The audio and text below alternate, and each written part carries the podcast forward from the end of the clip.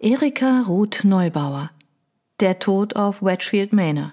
Kapitel 1 England 1926 Ein Reifen des Zweideckers kam krachend am Boden auf, die Flügel kippten gefährlich, bis auch der zweite Reifen Bodenkontakt bekam, das kleine Flugzeug sich aufrichtete und über die weiche Erdpiste sauste, bis es recht unsauber zum Stehen kam.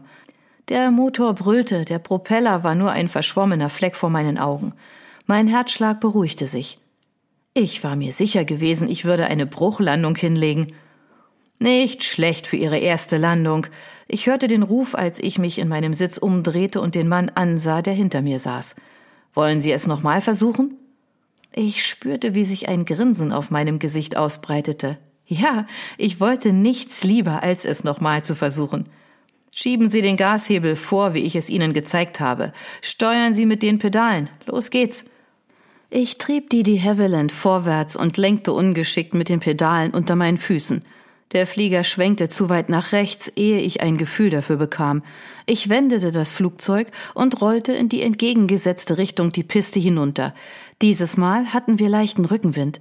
Mein Körper war angespannt, bis sich der Flieger in die Luft erhob und über den Waldrand hinwegsegelte. Selbst jetzt war es schwer, richtig zu entspannen, obwohl ich wusste, dass der Fluglehrer an seinem Sitzplatz die identischen Steuerelemente besaß und übernehmen würde, wenn wir in ernste Schwierigkeiten gerieten. Es fühlte sich an, als könnte uns der Hauch eines Engels entweder nach oben oder unten drängen, und die vereinzelt dahinjagenden Wolken unter uns würden unseren Fall nicht bremsen. Doch während ich über der englischen Landschaft aufstieg, sanfte grüne Hügel gesprenkelt mit grasenden Schafen, spürte ich, dass alle Sorgen von mir abfielen. Mein Herz war bis zum Zerbersten mit einem Freiheitsgefühl erfüllt, freier Himmel und endlose Möglichkeiten. Nach kurzer Zeit wendete ich das Flugzeug wieder in Richtung von Lord Hughes Anwesen und richtete es auf die Erdpiste aus, die am Rand seiner Ländereien verlief. Dieses Mal verlief die Landung deutlich sanfter. Beide Räder küssten sanft den Boden und wir rollten langsam aus. Eine kleine Gruppe hatte sich auf der angrenzenden Grünfläche versammelt und erwartete unsere Rückkehr. Viel besser. Das war beinahe perfekt. Group Captain Christopher Hammond schob seine Fliegerbrille nach oben, als der Motor ausging, und entblößte damit seine funkelnden braunen Augen. Er erhob sich aus dem hinteren Sitz, während ich meine eigene Brille auf den Lederhelm hochschob, der mir fest auf den Kopf geschnürt war. Ich konnte nichts für das Lächeln, das ich weigerte, aus meinem Gesicht zu weichen, bis ich den Gesichtsausdruck meiner Tante Melly sah. Ich weiß nicht, warum du auf diese Flugstunden bestehst, Jane, erklang Millys Stimme aus der Ferne. Sie weigerte sich schlichtweg auch nur in die Nähe des leuchtend gelben Zweideckers zu kommen, als könnte sie das Flugzeug dann schnappen und in die Lüfte tragen. Das ist unglaublich gefährlich, und wenn du abstürzt und stirbst, wie soll ich das dann deinem Vater erklären?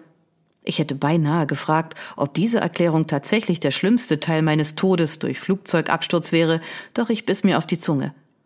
Es ist absolut sicher.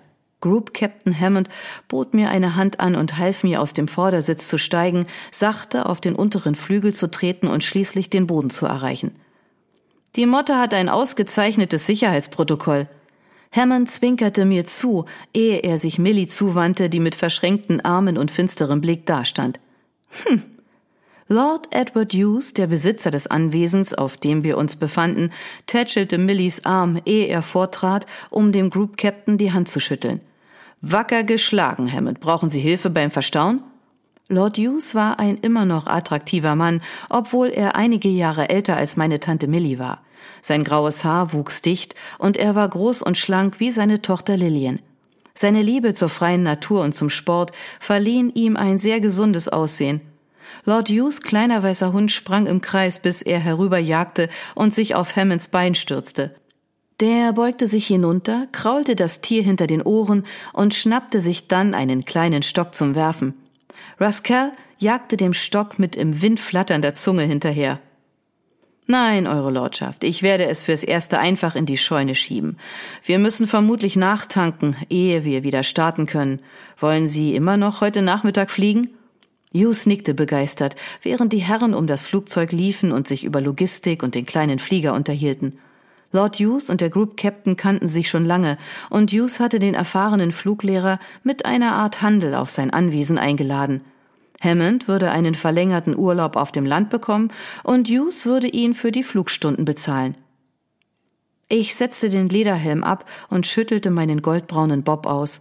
Es war beinahe enttäuschend, wieder auf festem Boden zu stehen. Ich wandte mich von den Männern ab und begegnete Millies fortwährendem Funkeln mit einem Lächeln. Ich konnte meiner Tante unmöglich erklären, dass es das exakte Gegenteil zu meiner Klaustrophobie war, die mich seit meiner Ehe plagte, sich in die Lüfte zu erheben.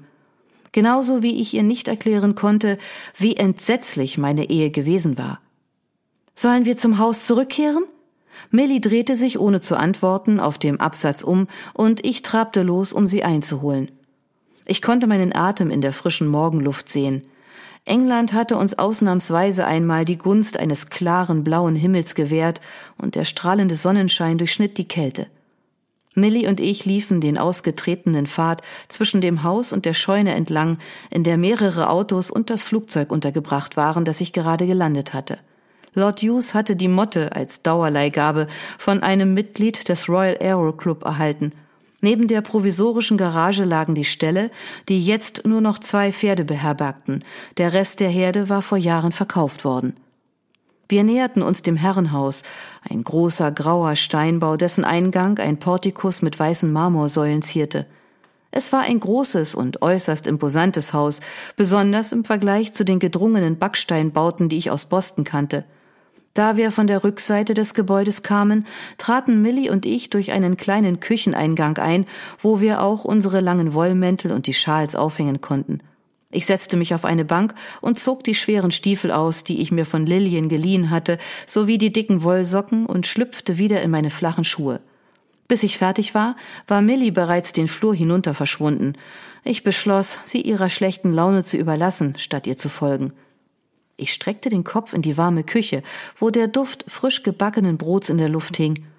Der große Raum hatte offensichtlich mal einen viel größeren Haushalt und die dazugehörigen Bediensteten versorgt, aber jetzt war er die alleinige Domäne von Martha Fiddick. Lord Hughes hatte einige Sachen modernisiert, um Martha die Arbeit zu erleichtern, inklusive neuer Rohrleitungen. Ein hochmoderner Herd stand auf der einen Seite, wodurch der große steinerne Kamin, der eine Wand zierte, größtenteils unbenutzt blieb, und unter den Töpfen und Pfannen, die in einem Gestell über dem verschrammten Holztisch hingen, war viel neuer Glanz zu sehen. Martha blickte von ihrem großen Topf auf, der auf dem Herd brodelte, und sah mich an. Rein oder raus, Miss Jane. Türpfosten sind der Teufel, wissen Sie? Ich wusste es nicht, tat aber, wie mir geheißen, und trat ganz in den Raum. Es riecht köstlich hier, Martha. Jetzt strahlte Martha mich an, rote Locken blitzten unter ihrer zweckmäßigen weißen Haube hervor. Sie war groß und dünn, das Gegenteil von dem, was man bei einer so exzellenten Köchin erwarten würde. Mehl bedeckte die Schürze über ihrem grauen Kleid und zog sich auch über eine ihrer blassen Wangen. Sie führte Lord Hughes Haushalt seit vielen Jahren, und ihre glatte Haut und ihre forsche Art machten es mir unmöglich zu sagen, ob sie 35 oder 50 war oder irgendetwas dazwischen. Bei ihrem unspezifischen Akzent und ihrer Vorliebe für deftige Eintöpfe stellte sich mir die Frage, woher sie ursprünglich stammte. Sie bekommen etwas davon zum Abendessen, zusammen mit rotem Eintopf, aber für den Moment ist immer noch etwas Essen im Frühstückszimmer angerichtet, falls Sie hungrig sind. Ich lächelte, dankte ihr und ließ sie in Frieden weiterarbeiten. Seit unseren Eskapaden in Ägypten, einschließlich Millis Nahtoderfahrung, hatte meine Tante beschlossen, dass sie in England Zeit mit ihrer Tochter Lillian verbringen wollte, statt, wie ursprünglich geplant, nach Amerika heimzugehen. Ich war recht zufrieden mit dieser Planänderung, da ich gern meine neu entdeckte Cousine besser kennenlernen wollte, und so hatten wir uns auf Lord Hughes Anwesen im ländlichen Essex wiedergefunden. Es war ein ruhiges Leben, es sei denn, man interessierte sich für Golf.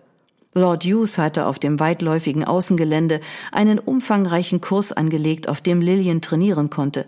Und die junge Frau verbrachte den Großteil ihrer Zeit eben damit.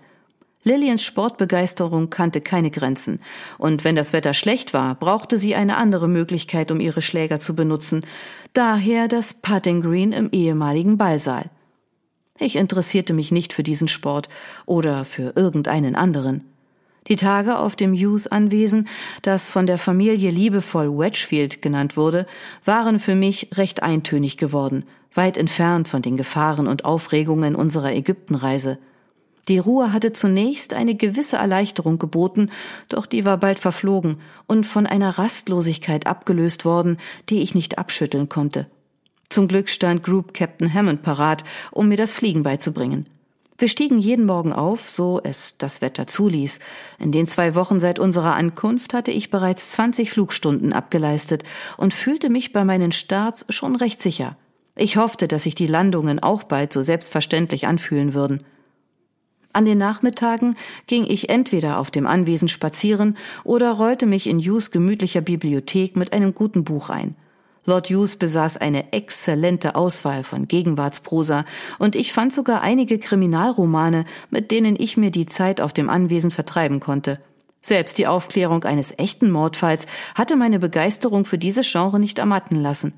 Mein Verstand wanderte zu dieser jüngsten Kriminalgeschichte und meinem Ermittlungspartner, doch ich schob diese Gedanken schnell beiseite. Ich hatte seit meiner Ankunft in England nichts mehr von ihm gehört und rechnete auch nicht damit. Mit einem entschiedenen Kopfschütteln begab ich mich für einen kleinen Imbiss nach dem Flug ins Frühstückszimmer.